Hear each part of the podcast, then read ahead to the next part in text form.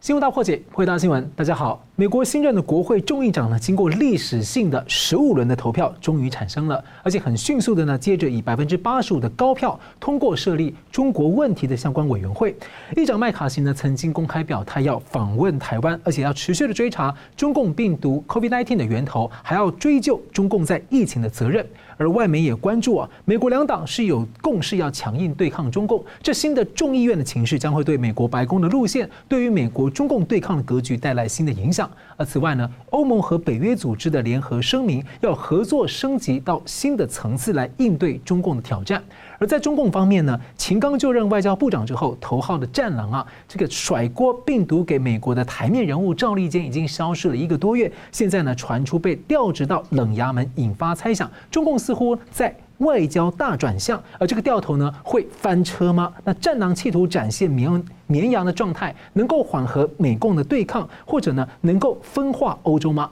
而中共呢，停止大炼晶片示弱，美国是否会持续的联合日本、荷兰、韩国来推出对中的晶片扩大的禁令？而中共的疫情威胁论呢？我们之前呢谈了对外的部分，本周其实呢，我们要谈的是受害于中共最大最惨的是中国的老百姓。从被韭菜到被人矿，觉醒时分到了吗？我们介绍破解新闻来宾，政治大学国际关系研究中心资深研究员宋国成老师。嗯，主持人你好啊，桑普律师你好，各位观众朋友大家好。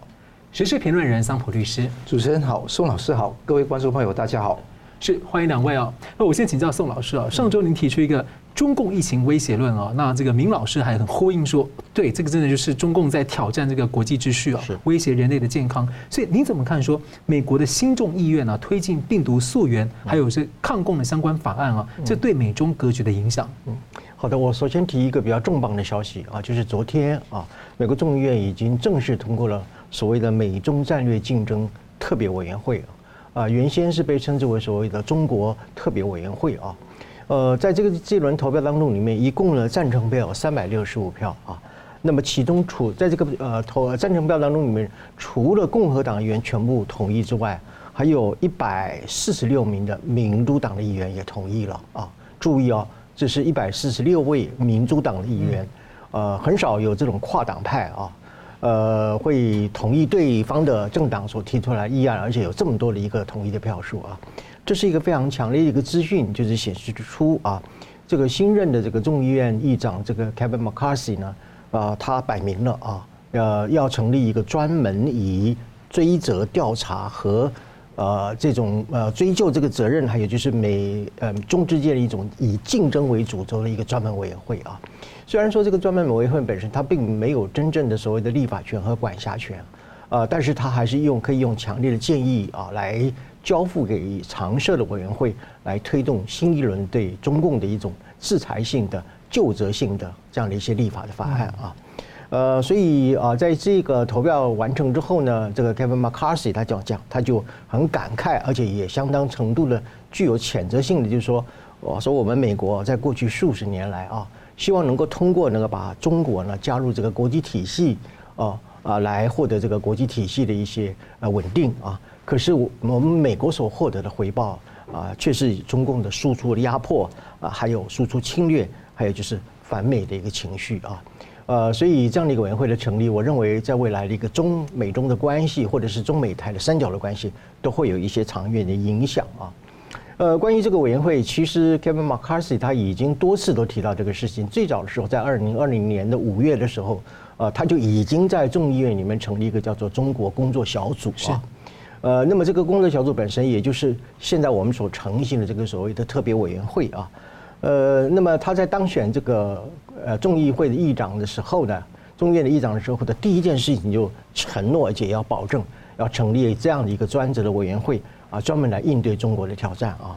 呃，所以到了目前，我想我们可以稍微盘点一下 McCarthy 他的一个政治立场是什么啊？基本上有两个非常明显的一个立场，就是。在对中政策呢，啊，它是一个叫做什么样稳重的，或者是一种务实的强硬派啊，呃，不是口头的强硬而已哦，它还是一种行动派的一种强硬派，呃，甚至有时候是及时行动。你看这个一成一当选这个众议院的这个议长之后，立刻就啊提案，然后而且很快速的就通过这个美中战略竞争的委员会啊，呃，所以说它是一种行动派的一种啊鹰派了啊，行动派的一种强硬派啊，所以他跟这个现呃即将要借呃担任这个呃这个委员会的这个主席啊，叫做 Mike 啊 Gallagher 呢啊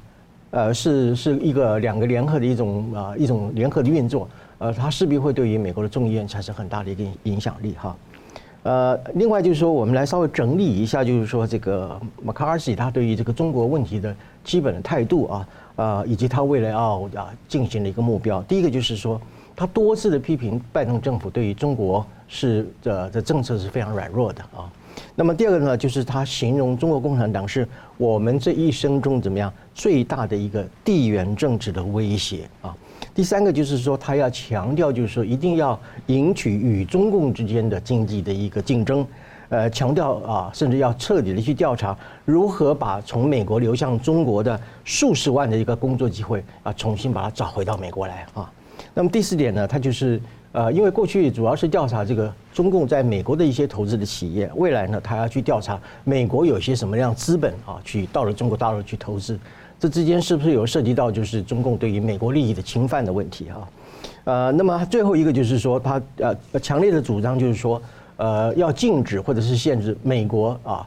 特别是获得了美国政府有一些优惠政策的一些基金啊，比如说呃退伍军人的基金啊等等的，到大陆去投资，这个对于美国经济啊会产生一些什么样的影响啊？那当然，以上所说的呢，呃，大部分都是涉及到美国内部的问题，但是有一点。啊，非常重要，就是说他已经宣布啊，在他当选议长之后呢，他会率先以议长的身份、官方的身份访问啊台湾啊，呃，所以他和佩洛西的一个立场是相当一致的啊。不过他比佩洛西对于啊支持台湾的啊这样的一个立场更加直接，而且更加的明显啊。所以在这种情况之下的话，就是说美国参众两院这种跨党派的一种抗中的一个共识。是是这个空前的一种啊凝聚啊，而且是高度的一种一致性。这种情况之下，势必会对于美中台啊，不只是美中啊，美中台三角之间会产生很重大的一个影响啊。呃，我想至少呃会有两个主要的影响。第一个就是说，对于所谓我讲的那个中共疫情威胁论，是会进行一个除除了是溯源的调查以外，还要对于它这个疫情本身散布到世界各地，对世界人民所造成的生命和健康的威胁，它会造成哎，它会进。进行这个非常彻底的调查。那么，如果说这样，这个病毒的溯源本身可以充分的去证明是来自于中共人为上的疏失，或者是某种呃战略上的一种故意的散播的话，那么就美国就可完全有这个理由去冻结所有中共的官员在美国的资产啊，呃，甚至透过银行的体系来对于啊对中共进行非常强烈的一个金融的制裁啊。所以这个这个是未来这个委员会啊，乃至于现在的这个参众两院本身。啊，一个非常重要的重要的一个趋势啊。那么一方面呢，就是在国会两党啊啊，对于这种呃抗中意识，由于是强烈的一个共识啊，呃，所以在在这个立法和行政部门啊，未来也会更加齐一化的一个情况之下，呃，对中共的压力呢，我认为是走向一种怎么样极大化了啊。呃，因为中共立刻要面临，就是说我这武汉肺炎当初发生的时候啊。官方是不是有去介入，去刻意去隐瞒啊？乃至于就是说是明明是在爆发的时候，还是继呃继续让这些呃中国人民出去旅游等等的，有一种刻意的去散播病毒的这样的一个迹象啊。这样的一个调查本身会对于中共的整个国际形象产生非常大的一个冲击。那么第二个呢，就是美中台的三角关系会走向一种什么叫叫三角锥的一个状态，就是两个美台合作的一个双边呢啊，它会越来越宽大。啊，但是这个孤立的啊侵略性的这个单边，就是中共这个边会越来会会缩小，所以我们常常马路上看到有看那个三角锥啊，中美台三角关系会呈现这样一种这样的一种形状啊，呃，所以就是从这次委员会的这里，就是我们总结的来讲的话，就是呃国这个呃这个共和党和民进党里面一种超党派的一个抗中共识的空前的一种。呃呃，一致性和以它的呃共识的一种长久性的一个凝呃凝结，所以未来这个趋势我会发觉，就是说美国国会本身会成为一个啊抗拒中共、围堵中共一个非常重要的一个火力的来源，嗯。啊，同时也会对于拜登政府形成非常大的一种推动力，呃，所以中共即将要面临新的国会议长所带来的一个对中共的一种强大的一种政治风暴。是，感谢我们接着看到呢，当美国国会啊要准备要强烈追究病毒源头跟中共责任的时候呢，不过呢，这个中共疫情威胁论之下，是否在某些国家呢浮现了绥靖主义？首先在亚洲国家方面啊，看到一方面像泰国啊，他们迎接中国观光客就没有升高对中的检疫措施，还取消了这个呃接种疫苗的相关的证明哦。那二方面呢，日本、韩国等一些国家升高措施来防范变种病毒，中共声称歧视啊，就宣布呢暂停对日本、韩国公民发给签证。那各国呢能否顶住压力？而中共会否取到反效果？另一个大家关心的是澳洲会不会软化呢？因为是我们记得三年前呢，澳洲是率先保守派政府率先要求要追查中共病毒源头，被中共经贸霸凌报复。而现在的澳洲现任左派的工党政府呢，十二月份他的贸易贸易部说，如果中方取消制裁，澳洲就撤销在 WTO 的申诉。而接着一月份，中共就取消了对澳洲的煤矿禁令。后续大家就好奇。后面会不会延伸什么样的动作在疫情上？所以请教桑普，你怎么看呢？主持人刚刚讲到很多的例子，都看得到最近几个礼拜绥靖主义在升温。这个 appeasement 绥靖主义就有点像在二战之前哦，那个张伯伦对于这个希特勒的那个纵容一样。我觉得绥靖主义的那一些具体事实，当然我们讲到，基本上中共三支箭去营造这个绥靖主义的氛围。嗯，一个就是他要威逼。另外一个是利诱，第三个是欺骗，用三个方式来去营造出这个氛围。氛围的一个地方是要创造一个错误的想法，就以为用沟通善意去谋取和平。其实和平从来都是从实力来谋取，而不是用善意跟沟通来获得的。手段跟实力是完全不一样，本末不能倒置。第二个事情是误判。那俄乌战争打了接近一年时间了，那这个时间会不会说呃？一开始的时候都会觉得说保乌等于保台，好，但是同时你也看得到一个铜板有两面嘛。另外一个地方是，你也看得到啊，世界把聚焦把俄罗斯视为头号世界公敌，就说你看那些外国的期刊漫画，普丁是在外面的，习近平还在里面吃饭的。所以你看得到这个对于习近平的那一种呃那个防范，跟中共的那一种啊邪恶的一个了解还不够深。那这一次会不会说有一些不同的想法？会，美国在共和党哈刚刚讲到这个麦卡锡能够成为这个众议院的议长之后，我觉得会有前前后后不同的想法。白宫也会受到一定的压力。那比方说，那即便拜登也去看缅甸边境看嘛。同时，对于中共来讲，空降夺岛的联合作战演习，CSIS 的兵推也公布出来，这一些东西都是看得到。现在的呃民主党政府也要对中共不能够不能够懦弱啊。另外一方面，你看到在共和党方面，美国众议院共和党有五个关键的调查，一个是阿富汗撤的撤军问题，另外一个是联邦政府武器化的问题，第三个是那个杭特拜登的问题。第四个是边境危机，第五个很重要，就刚刚宋老师讲到的中国的武汉肺炎起源的问题。所源调查这个地方一定要做下去，会不会牵动到新的八国联军不知道。那现在这个美中关系竞争特别委员会尤其重要。那现在看到是大跨党派的支持，四百三十五席里面三百六十五席同意，那这个组成我看是共和党为骨干，因为它是多数党。所以看到这个对这个情况呢，我看得到对于中共的压力越来越深。对于现在美国政府如果有任何的那一种基辛格主义想去谈判的人，可能施予非常大的一个压力。所以我觉得阴晴不定。那刚刚讲到一些例子，威逼跟那个呃利诱何在？威逼就对韩国跟日本，那对韩国日本去停止签发他的短期签证。访问、旅游、商务、呃就医跟那个入境都没有办法去做，那看得到这个地方会等于说重伤他们国内的韩国跟日本国内的政权嘛？希望如此，但是如此这中共这个希望基本上是一个非常不道德的。第一个，它不是对等的，嗯，因为韩国跟日本施予的东西是三支箭嘛，一个来之前要阴性检测，来之后要唾筛。第三个停发签证，日本还没有，韩国有。那中共现在是文不对题，只有只有针对第三个来对等，那前面两个也不对等，非常的奇怪，而且很不合理。日本今天如果中国的有旅客呢进入日本被呈现阳性之后，哎，隔离七天，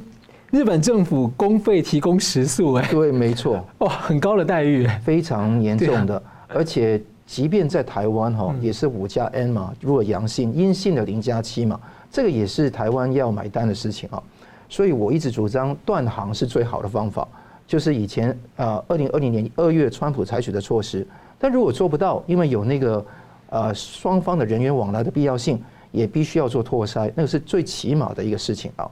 那第一个不对等，第二个是不平等。什么叫不平等呢？你看美国也是这样对你啊。德国也是这样对你啊，摩洛哥跟北韩就更严重，甚至所有人都不能来。那你为什么不针对他采取措施呢？那是柿子挑挑软的捏，他是想利用这个地方发动对韩国跟日本民情的认知作战。嗯，这最重要的。第三个事情是战狼的本色没有改变，大家以为说，哎，采取一个新中间路线，一个中间的路线摆哦，这个习近平开始的改过自新了，千万不要有这样的想法。都是中共的骗术，你看得到赵立坚哦，现在头衔置散啊，就让他去到那个边境与海洋事务司当一个副司长，就从新闻新闻司当那个新闻发言人，现在到了这个守边境了。那似似乎是不是跟那个呃美中关系的软化有关？跟太太的那些出格的言论跟贪腐疑云有关？是跟他的精神疾病有关？这个很多的猜测。但我想说，重点是说。这个只是虚晃一招，共产党是利用这个地方短期内能够避免全世界的国家能够集中在中共的邪恶上面，希望卸责甩锅给俄罗斯，俄罗斯才是大家需要去注意的对象。用这个地方想当快乐第三人，那这个地方如果俄乌战争长期化的话，中共这个地方会越来越有这个这个杠杠杆。去做下去啊，这个大家要注意这个可能性。那另外的地方是，那个日本、韩国如此了。那另外的是，那个各国要怎么去处理，不要让他们孤单。嗯。那如果他要措施的话，大家一定要耍狠。如果你不狠的话，中共就越来越不行。如果你指出你对韩日针对性的措施是对其他国家不公平嘛，其他国家都是一样的措施嘛，那要封一起封。那就等于对中国的一个非常大的围堵，那这个地方中共啊才会这个感觉到压力哈。那另外是澳洲也是有很严重的问题，澳洲是那个不是威逼，是用利诱跟欺骗的方式来做。那澳洲金融评论报 AFR 啊是一个非常主流的媒体，他在一月三号的时候发表一篇文章，全文刊登了中国中共啊驻那个悉尼的总领事周立明的文章。那周立明文章是。澳大利亚关于中国疫情的五点错误认识是逐点驳斥那个全世界对于中国疫情大爆发放松那个放开结果导致的一个大问题。就刚刚讲到中国疫情的一个阴谋论，嗯，一方面要扩散那个疫情，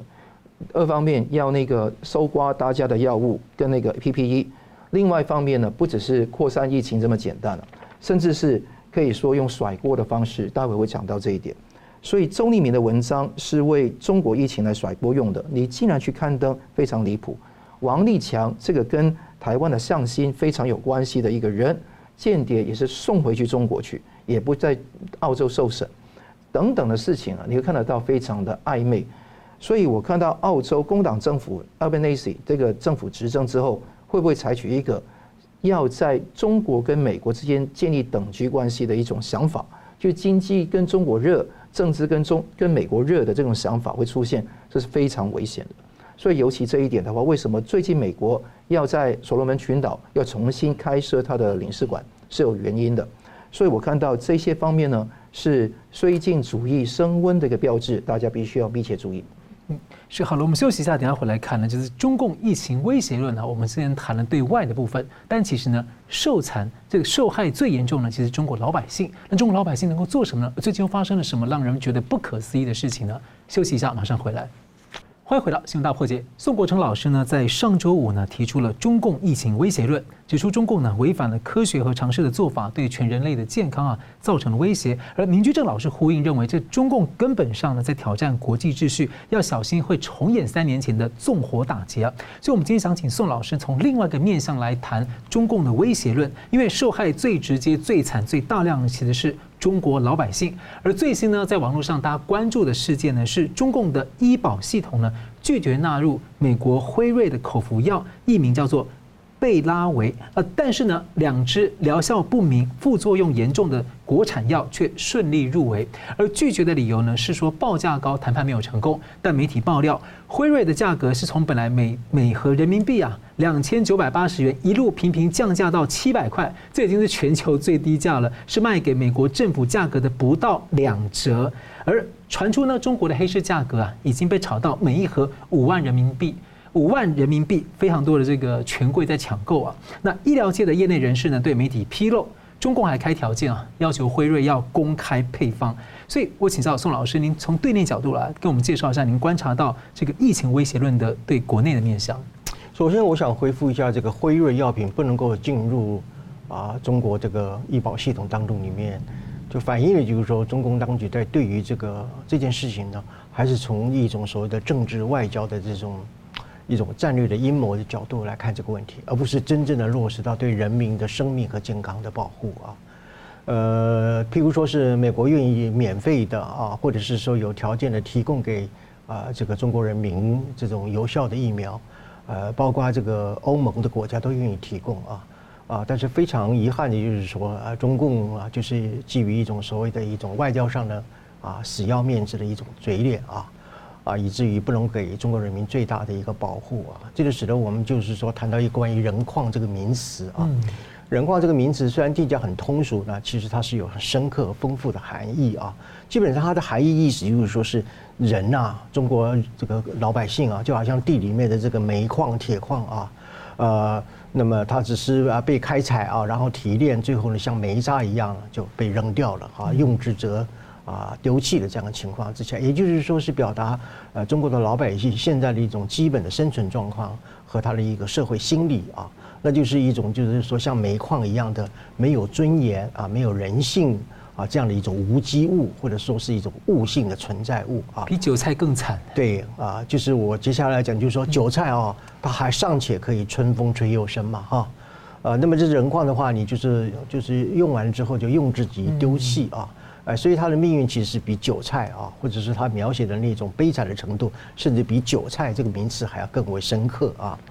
呃，基本上来讲，就是说。呃，我们从一个我们从哲学性的哲学的角度来看的话，这个所谓的人矿哈，跟我们在描述很多啊，各位一定有看过一部电影，就是法国的那个呃《悲惨人生》这部片子啊。那么《悲惨人生》就在哲学上来讲，就是说，呃，有一种名词叫做叫物化或者是异化的这个概念哈，叫 reification 或是 alienation，都是在描述什么东西呢？就描述就是说，呃，人的一种社会存在的一个境遇呢，是处于一种类似像啊。啊，这种老鼠在地下啊，这种潜伏的一种所谓的鼠群或者是鼠辈的一个生活啊，呃，或者是也有人用这个人矿来比喻大陆的低端人口啊，呃，这种低端人口呢，就是呃，完全就是说，对于中共来讲啊，它只是一种啊制造 GDP 的一个工具，它只是一种经济的工具啊，而没有而而不准你成为一种自由的一个独立的思想的主体啊。你只能够是被中共啊采擷啊，然后啊这个剔除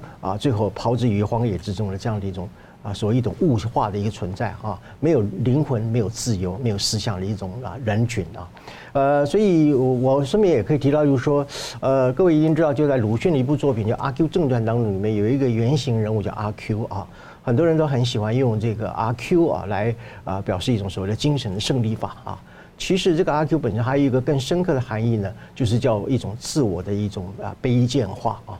呃，那么另外一方面就是说是呃，如果说我们结合啊现代心理学家叫阿德勒的这种自我心里面所讲的啊，这种人况啊，其实就是一种自我的陌生化，就是缺乏一种自我认识的能力啊，没有办法认清自己本身有一些什么样的权利的意识。也找不到一个一个希望的出口啊，那这完全是在一种就是说已经把自己先呃作贱了、低贱化了啊，之后啊完全充满一种没有希望的一个状态啊。那么我另外要讲就是，其实其实从中共建政以来啊，呃，他不断的宣扬阶级斗争啊、唯意志论啊，还有无神论等等，呃，这样的一种思想，其实造就了许多的中国人呢啊，缺乏呀对生命的一种敬畏和对生命的尊重啊。呃，中国呢是全世界怎么样啊？弃婴啊，还有收养失踪人口、妇女拐骗，还有器官买卖一个最严重的一个国家啊。呃，那么呃，甚至我们最近还听到，就是说习近平讲说，呃，中国这么大，人口这么多啊，呃，当然会发生很多的问题啊，呃，所以甚至有人认为，就是说啊，中国人口这么多，呃，疫情来了，死个几百万人，甚至上千万人，从人口比例上来讲，还是算少数嘛，哈。这就是说，非要跟美国比谁死的比较多啊，以至于就是好像中国人多啊，就命就比较低贱的样子啊。所以我觉得就是说，这种一这种已经到了一种非常堕落的一种民粹主义，非常堕落的一种生命价值观哈。就是说你要比，就是说啊，美国死的其实比我们还要多。呃，其实，在西方世界的文明社会当中里面，一条命就是一条命啊啊，呃，绝对不会人的生命的价值不会因为说你人多啊，用这个数量或者是用比例来计算啊。可是，居然就说为了要去呃比啊谁死的人比较多啊，这种我把它称之为一种叫国家卑贱论啊，以为就中国人多死几百万人没有关系。而且美国它的判定标准是尽量放宽，跟中共尽量缩紧，就不让你报是新冠死亡，是差很多啊。对，就是说，就即便是美国死的比较多，它也是真实和透明的数字啊。那你中共所宣布的啊，像最近不是个国际大笑话吗？啊，死了不过十几个人啊。呃，像这样的一种，就是说，连对于自己本身死亡人数的一种真实的一个表达，都吝于去表达啊。每天就是在去争说，呃，美国死的比我们还多啊，我们人口多，死的当然也多等等。在这种对人的生命价值当中里面，采取一种最低调的、最卑微的一种计算的标准，就显示就是说，所谓的人矿这个思想，其实在中国大陆是相当普遍的啊。呃，另外我要强调就是说，在中共的统治之下啊，其实只有人民没有公民了啊。嗯呃，这个公民呢是在受到一个法律保障，而且有充分的一种自觉和权利意识的一种独立的主体啊。可是人民本身呢，只是一群服务于、效忠于共产党的那个没有灵魂的群体而已啊。呃，至于在人民之外呢，呃，叫什么东西？叫分子啊？什么分子呢？反革命分子啦，反党分子啦，啊，或者是呃所谓的敌对分子啦啊。呃，连知识分子都可以被当作臭老九啊！所以除了人民之外，就是分子，没有公民的一个意识啊！所以在这种情况之下的话，我就引用一个意大利哲学家叫阿甘本他所讲的一种所谓的生人的概念，就 Homo sacer 的概念，就是有一种人本身啊，他是没有法律的保障的地位，没有权利的自觉啊，任何人杀了他都不用去承担法律的责任啊！所以人况啊，其实就有一点像这个阿甘本所讲的这种生人的这样的一种处境啊。呃，那么呃，最后我就提到，就是说，呃，至于所谓的防疫新措施啊，呃，现在中国人啊啊碰到见面的时候的打招呼的第一句话，不是你好吗，而是说你阳了吗？啊，呃，其实目前习近平做的做法就是应阳尽阳嘛，啊，就是应染尽染，就是全全员感染的哈。呃，那么试图用这样的方式来什么超越快速的过这个疫情的高峰等等。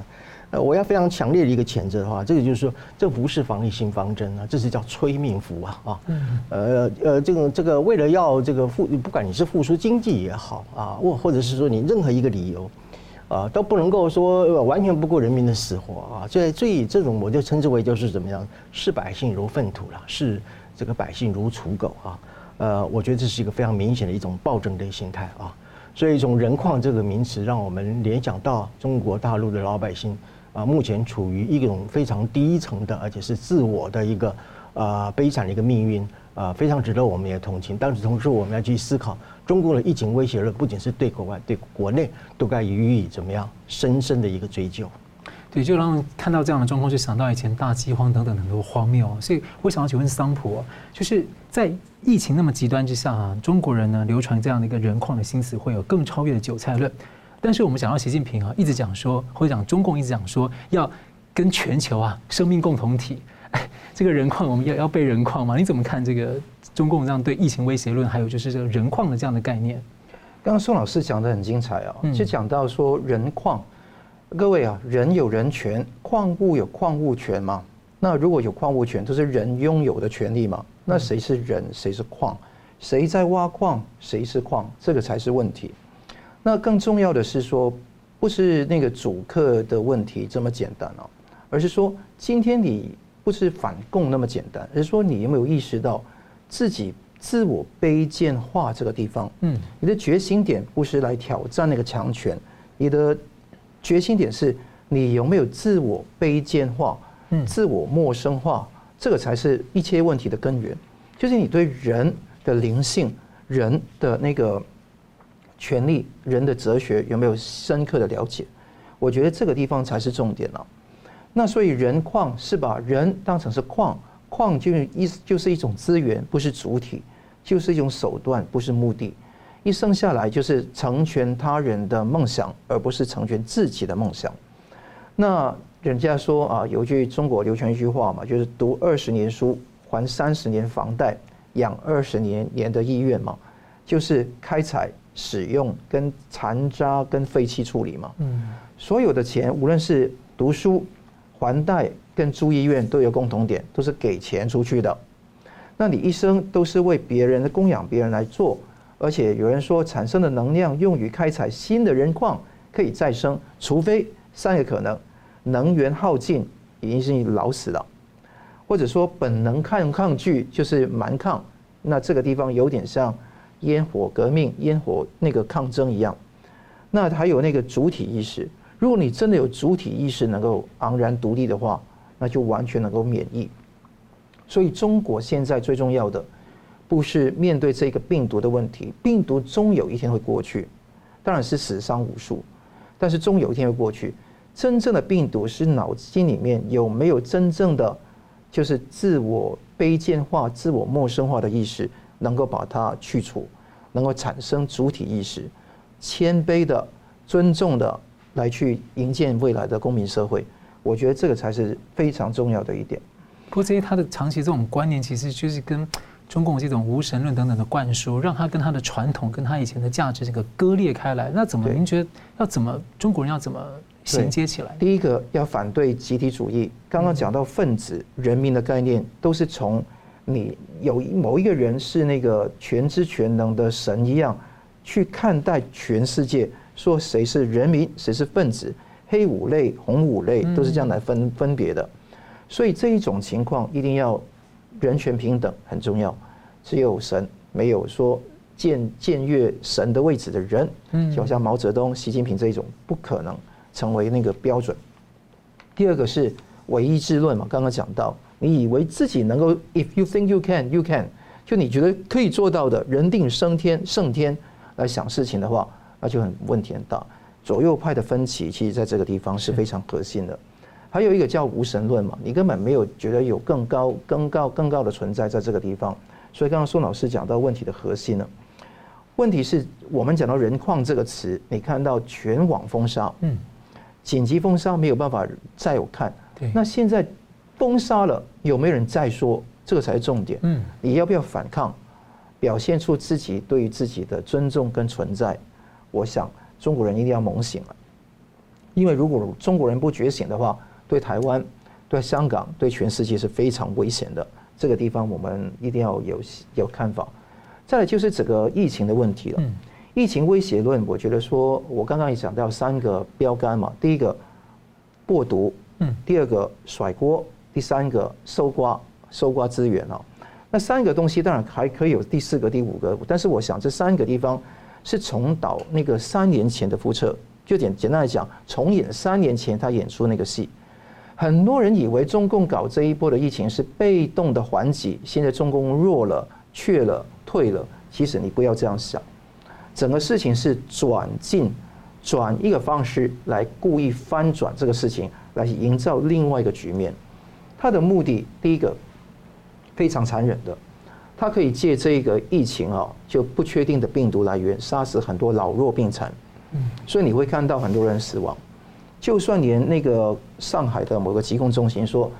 啊，白肺比率很低的，只有八趴。你想想看，中国有十四亿人口，有一半的人现在公布染疫嘛，其实实际上可能是九成了啊。那就算他一半好了，我就算他七一。在八趴，大概是五千六百万的人口白肺，这整个会花掉的。那死亡更不用说，白肺已经是重症了吧？那如果说重症跟那个那个死亡率这么高，为什么没有公布呢？到现在为止，中国只公布四个礼拜以来死亡多少人，二十个人。那谁会相信呢？那那些火葬场、殡仪馆，那现在没有核酸产业，没有方舱产业，产生了殡仪馆的殡葬的产业。这个是非常大的一个庞大资金链，所以你看到第一个白费的比率很高。我最关心的不是多少人染疫，这个地方中共故意放出来夸张来其词，他从来不公布重症率跟死亡率的。是对。那重症率、死亡率是才是关键。为什么台湾要拓筛？日本要拓筛？其实其中一个非常重要原因是验那个病毒的序列。嗯，那个是要搞清楚哦。所以第一个搞清楚病毒的问题。第二个是之前甩锅，他现在开始甩锅给美国的了，因为他说 XBB 啊，我们属于说的细胞包病毒啊，那个细胞包病毒的话，他说外国传过来的哦，那这个地方是呃那个中国没有的，中国都是那一种 BA5 啊 BF7 都是一些比较轻的病毒，但你解释一下，科学上说 Omicron 就算这些亚变异株都会比较轻的致死率，为什么这么多人死？这么多人白费，就算你是公布的是大炮哦，对，这个是完全超出 Omicron 的那个重症率的数目。那你告诉我，为什么这么多人有问题？因为 Omicron 本质上是上呼吸道，不会到肺部的。那另外的地方甩锅，已经甩锅给美国、跟英国、跟欧洲国家了。第三个就是呃，感冒退烧药奇缺，到加拿大去搜刮，香港已经你看不到什么药了，因为都是被买光光了。有一阵子到台湾想来抢药了，所以这个地方大家要注意。三年前说的事情完全一样。刚刚讲到辉瑞库存的事情，我们就就是刚刚讲到了。所以二十天的感染率超过全球三年的感染率，而且目的是什么样？他们想是天下大治之后，大乱之后才有大治。他用这个方式来重练中国自我卑贱化的人对中共的忠诚。他要经过一个大乱的情况，好像八五八年到六一年的时候大炼钢一样，练就出重新的忠诚。那现在对赌的共产党对赌是中共中共治下的中国人民的自我卑贱化的意识。只有当人真的觉醒，主体觉醒，对抗共产党才有根据。所以如果不行，几千年的不断的酱缸文化跟轮回，还是继续的不断的纠缠。所以，大家有人在常说，如果今天白纸革命喊的是这个萧邦前是共产党下台，如果下一句喊打倒共产党，可能情势啊，中共又下的不一样了。好了，我们休息一下，等下回来看呢。习近平呢，这个主动停止大炼晶片，而中共改口要护民营经济啊，在这样的看起来有示弱的情况之下，美国持续打算要加码联合日本、荷兰跟南韩对中的禁令，会持续走下去吗？我们休息一下，马上回来。欢迎回到新闻大破解。有外媒披露呢，习近平是主动停止这个大炼晶片啊。那其实呢，美方禁运高阶晶片给中国呢，那外界原因是什么呢？因为外界担心呢，被中共利用来从事 AI 人工智慧的高速运算、量子运算，这涉及了监控全民以及对外的认知作战，还有发展毁灭性的高端武器。美国驻日本的大使透露啊，美国还打算联合日本。和荷兰、南韩三个国家呢，对中共实施晶片的禁令。但我想请教宋老师，第一个是说，中共看起来好像有点主动示弱哈，示软。您觉得美国会放松您所形容的这个科技锁喉慢死策略吗？嗯，好，再来就是说，先前的美方倡议的晶片四方联盟，美国、台湾、日本、韩国这个 Chip Four，南韩的态度啊，让后续走向很不明朗。那所以你认为南韩这一次会跟牌吗？嗯，好的。首先就是说，我觉得就是说，这个中共突然之间啊，停止了啊投资啊将近一兆以上人民币的啊所谓的您刚刚讲的那个啊这个大炼晶片啊晶片啊，相当于以前那个土法炼钢一样，我把它称之为啊土法炼晶片啊啊，呃，我觉得它不是示弱啊，也不是示软啊，一点都不是，而是什么呢？证明了它的所谓的这种大炼晶片或者是所谓的科技自主是完全失败的啊。呃，幸好啊，他还是提早叫停啊，否则如果继续再下去的话，那还是真正会造成第二次的一个更大的一个悲剧啊。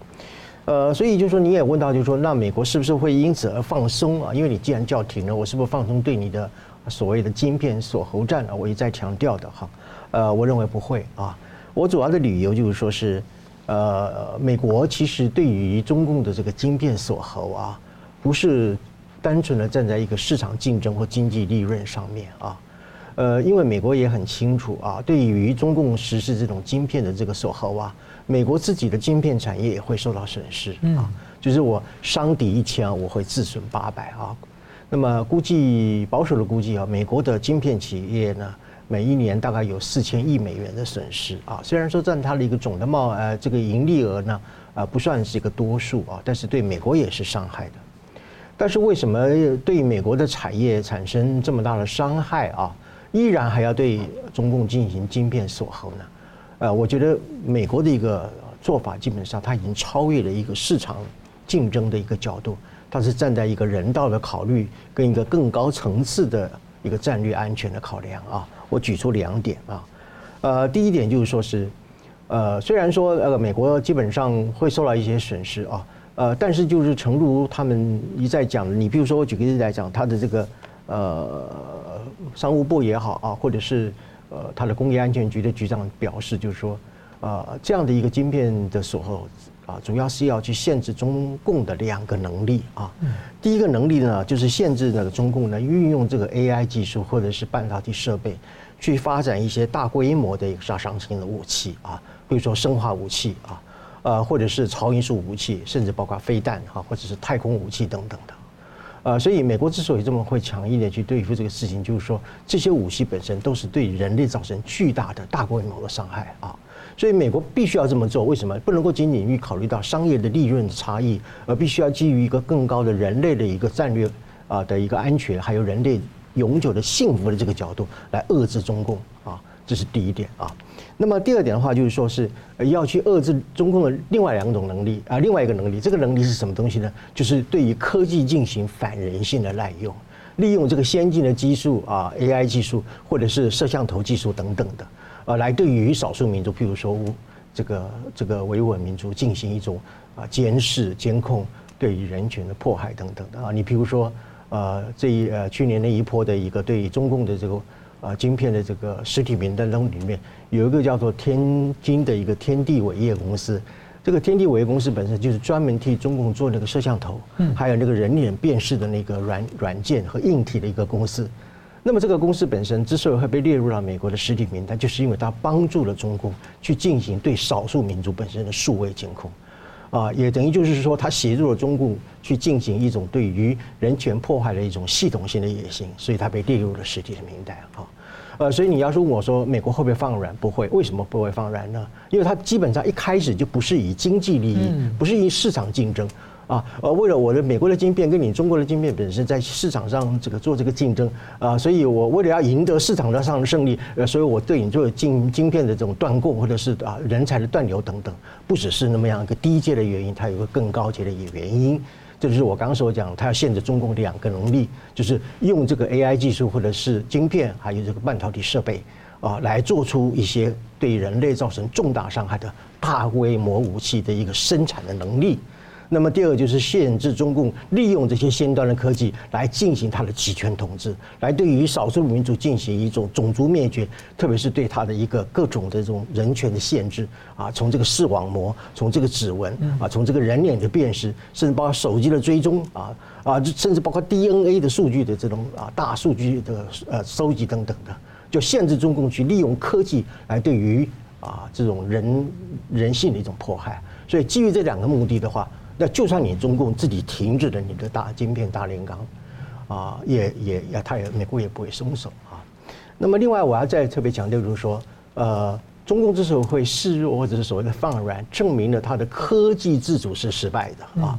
呃，有一位美国的学者啊，叫 Miller，他写了一本《晶片战争》这本书啊，啊，他在这本书当中里面描述，就是一个晶片啊，从设计开始一直到产出啊，它其实是环绕全世界啊。呃，它可能是由这个以色列或者是旧金山的某一个啊技术团队去进行 IC 的设计啊，进行晶片的设计啊，然后呢，再到日本或者是荷兰还有英国啊，来进行一种所谓的光刻的一个技术，最后呢，交到台湾的台积电或者是韩国的这个三星来进行这个晶圆的生产，最后可能送到大陆或者东南亚进行最后的这个这个测试还有封装等等，一片晶片环游全世界啊。它是人类至今为止哈，所有各国不同共同努努力所产生的一种高资本、高技术、还高智能的最高的智慧性的产品，绝对不是一个国家本身我关起门来我就能够独立自主的去啊创造所谓百分之一百的晶片的自主率，也就是习近平所讲的那个科技的自主啊。呃，我要强调，晶片不是玻璃片啊。呃，一片晶片本身是容纳人类累积到我今天为止的一个最高的艺术的一个结晶，所以它叫晶片啊。呃，绝对不是如这个习近平啊，我只要下指令啊，呃，我只要这个大跃进啊，我只要举国体制啊，就能够办得到啊。不是说是像你在一九六零年代或者一九一九七零年代啊，你设想说中国要即使在那个很困难的环境，也能够发展出所谓的两弹一氢啊，就是氢弹、原子弹，还有第一颗卫星等等的啊。那个是叫井冈山主义了，那个是叫做啊落伍的一种工农兵的一个思想啊，没有一个国家能够在自己的国内去做到从一个晶片到设计到完成完全的这样一个过程是不可能的啊。所以习近平说只要就能讲这样的一句话的时候，那就是大难要临头那个时候了啊。呃，所以我想说，中共自己主动去停止它的一个啊晶片的这个大炼钢的这样一个做法。显示他就是他承认失败啊，承认失败，也证明了美国对他的晶片的封锁确实是有效的啊。呃，其实呃，及时悬崖勒马啊，对于至少对于中共的财政还是比较有帮助的。否则这样硬干到底的话，那么中国就会面临因为晶片大炼钢而全面崩溃的地步。不过这个也反映中共财政真的是没钱了，没钱，对，是。好的，那中共面对这样的处境啊，一方面呢，对外面，外面有这个美国带头的一波波的禁令围堵啊，那二方面呢，中共自己啊，内部对民间企业的做法也是让民间相当的寒心啊。那中共在被疫情重创跟经济惨淡之下呢，现在突然呢，再把二十大向左的经济路线呢，又带头来一百八十度转，然后口头上呢，硬是说要促进私经济，但行动上呢，似乎还是持续呢，对民间的企业呢，有这种上下其手的动作。特别是最近马云失去了蚂蚁集团的控制权，引起了不少的争论。但也有观察说，啊，马云、马化腾啊，或是李彦宏，最近可以在公开上台面，那似乎风向有在转了。桑普你怎么看呢？你要知道，共产党一个最重要的地方是几个子嘛，哈，就枪杆子、笔杆子啊、刀把子，还有钱袋子。那前面三个基本上，习近平牢牢抓在手上。钱袋子呢，就啊入寻常百姓家嘛，啊，很多人都有钱。那尤其他的白手套很多。了解中共的这个经济架构，不是从那个国有跟民营来区分的。而是说，中间有一个非常大的所谓的民营，基本上是党营，不过通过民间的一个人士来去做庄而已了。所以你看得到，民营经济在中国真正的民营经济是个体户那种是非常少的，就所谓的人矿，所谓的韭菜，其实我不想用这个名词，嗯，就一般的老百姓是非常少的，大部分都是那个。国营国有的经济跟所谓的那个大型的民营经济，其实党营的都是党国一体来去处理的。那他所以看得到马云，看得到马化腾，看到李彦宏，这些都是大咖。那现在最近是那个会不会有转变呢？对不对？比方说马化腾、李彦宏开始批评起中共来了，说你的贪腐文化，对不对？你看那个马云呢，现在是不知道如何。被自愿被放弃一大堆的股份，放弃的非常多的蚂蚁集团控制权，原先通过一些层层的控股东西哈，实际控制五十三点四六趴，现在只剩下六点二趴。那剩下六点二趴，他有没有套现拿现金出来？不知道，价格不知道，是主动放弃吗？似乎如此。原先他跟三位一致行动人都是名不见经传的。比如说井贤栋啊、胡晓明啊、蒋方，其实这些人都是共同持有这个东西，都是白手套，拥有这个蚂蚁集团。那现在没有五十趴，大家做生意都知道，你超过五十趴才能够说有控制权嘛。那些都没有，这个更没有了。更更何何况有同股不同权之下，中共只要有一股，它可以有全部的权利，因为它可以有同股不同权，给他这个权股股票绝对的权利的。所以这个情况，马云可以说已经是烟消云散。马化腾、李彦宏在那边骂，在那边讲，为什么要这样做？是一个两面的说法。对这些富豪来讲，基本上已经割尽他的韭菜。你看马云就知道了。OK，毫无疑问，是党的权力永远大于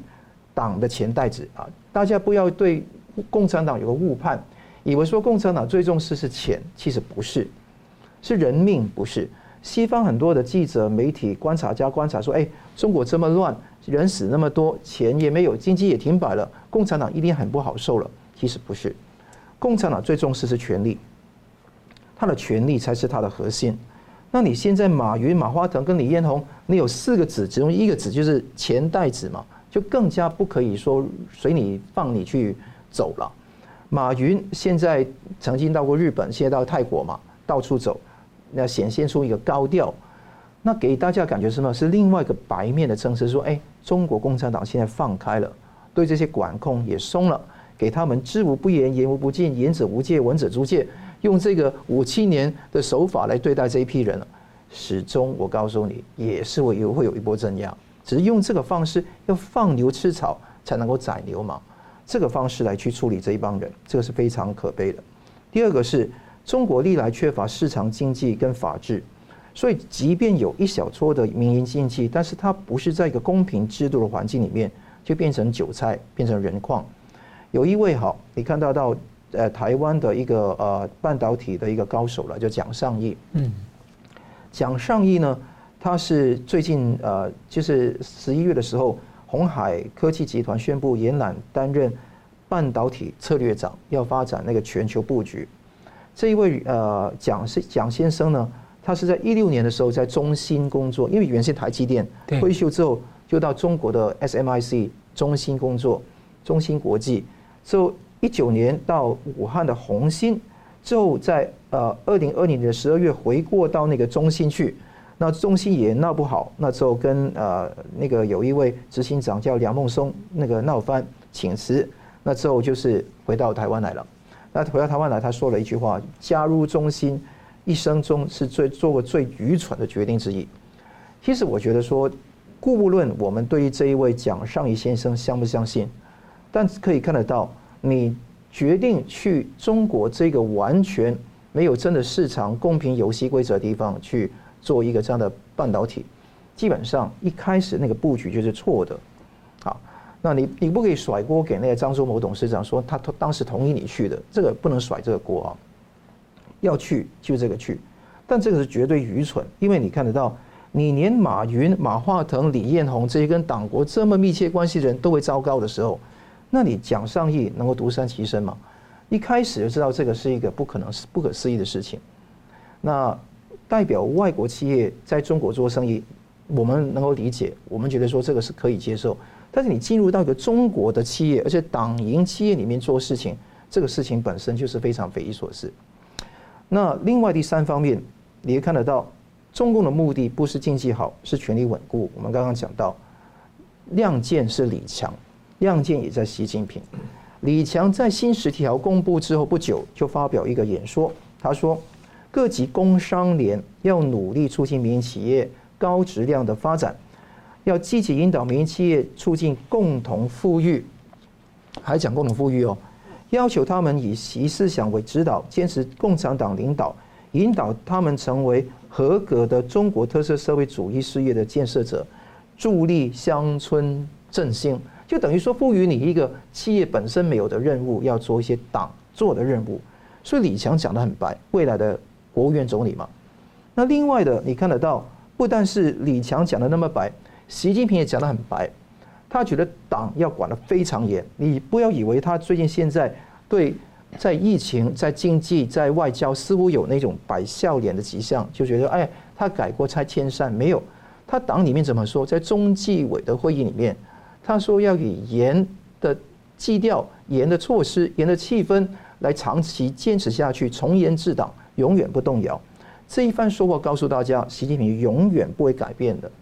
他对党党的组织非常重要，是说现在演的这一场戏，让他们飞，让子弹飞，但党要保得住，这是呃习近平的东西。所以我们看手段诡谲多变，暂时战狼，弱时呢就是当绵羊。这个中共历来历史就是如此。而且刚刚讲到国防在晶片，尤其是中阶的晶片不能忽视，不要以为说它只需要高阶的晶片，中阶的晶片。也是中共锁定的地方，所以美国、荷兰、日本、韩国，尤其韩国能够加在一起来围堵中共这个 Chip Four，一定要坚强起来。韩国是看点啊，他能不能够说归到自由阵营，就是看这一局能不能够做得到。希望韩国能够猛醒。好，节目最后我们请两位跟一分钟总结今天的讨论，先请宋老师。好的，呃，美国众议院昨天刚刚通过了所谓美中战略竞争特别委员会啊，呃，这就证明了就是啊，美国国会一个跨党派的一个行动主行动主义的抗中鹰派已经形成了。呃，那么这个由 Kevin McCarthy 所成立的这样的一个特别委员会呢，呃，主要会进行第一个就是对于。这个所谓武汉肺炎了哈，就是新冠肺炎对中国的一个溯源的调查啊，也就是说将来会要求中共啊要去负起对于国际公共卫生的一个责任啊，要求中国要中共要负起这个责任啊啊，另外一个就是说啊，未来他会啊继续来访问台湾啊，我相信他一定会比佩洛西啊更对台湾更加的友善，对台湾支持的程度啊，特别是在军事领域当中里面会更明显。更直接，也就是说，他一定会带来美国对台政策一个战略更清晰的一个局面啊。那么第二个，我们今天谈到人矿啊，人矿其实是一种非常悲悲伤的一个名词啊。呃，今天这个名词反映出中国是一个什么样的社会呢？我把它称之为躺平啊，再加上这种呃呃非常忧郁的啊，还有一种就犬儒主义的一个心态啊。呃，这种社会本身简单来讲就是看不到一个希望的一个社会啊。呃，最后我们讲的就是这个晶片大炼钢这个事情，证明了美国的晶片割喉是有效的啊。呃，那么除了就是说要去割断或者阻止美中共的那两个能力以外啊啊，同时也是啊防止中共利用这个科技来进行反人性滥用的这样的一个结果啊。所以我觉得呃这样的一个结果呢，中共其实及早放弃吧啊，否则对于人类的危害呢是越来越加深。所以谈到这个摆脱人矿，我就想到明老师有推荐一本书，叫做《解体党文化》，看一看党文化呢，就是摆脱人矿的命运。那桑普律师，我看到哈，最近几个礼拜，绥靖主义又开始有抬头的迹象，尤其看到澳洲有这个迹象。那在安倍后的那个安田文雄的日本，那现在的情况表面上是硬朗啊，那实际上能不能够说到做到，也是有待观察。尹锡悦政权也在动荡当中哈，因为民民望不会很高。所以看得到这种情况会长期持续，俄乌战争继续打，欧盟的主要的观察点还是在俄罗斯，那会不会跟中共有握手空间？大家要密切关注。但是可信美国经过这一个选举之后，共和党那个 McCarthy 能够当上议长，会成立已经成立的这个美中战略竞争委员会特别委员会 Select Committee，这个是一个非常大的一个标志。那希望说美国真的能够站稳这个立场。那台湾当然会在跟这个风潮里面做了那个排头兵当桥头堡，我觉得这个是很重要的一个点一个重点。那再来就是每一个中国人本身都需要有那个意识了，觉醒了，这个对于全世界都是一个非常关键的呃一个点。就是人矿这个词就告诉大家说，不要再有卑贱的意识，不要当阿 Q，不要把自我矮化，要真的勇敢行动，否则几千年的轮回还是继续的。是，好，非常感谢两位的分析，感谢观众朋友的参与啊！新闻大破解，我们每周三五再见呢。同时呢，我们也再继续邀请大家尽快的加入我们的新品，一直使用的一个新平台，叫做“干净世界”。感谢。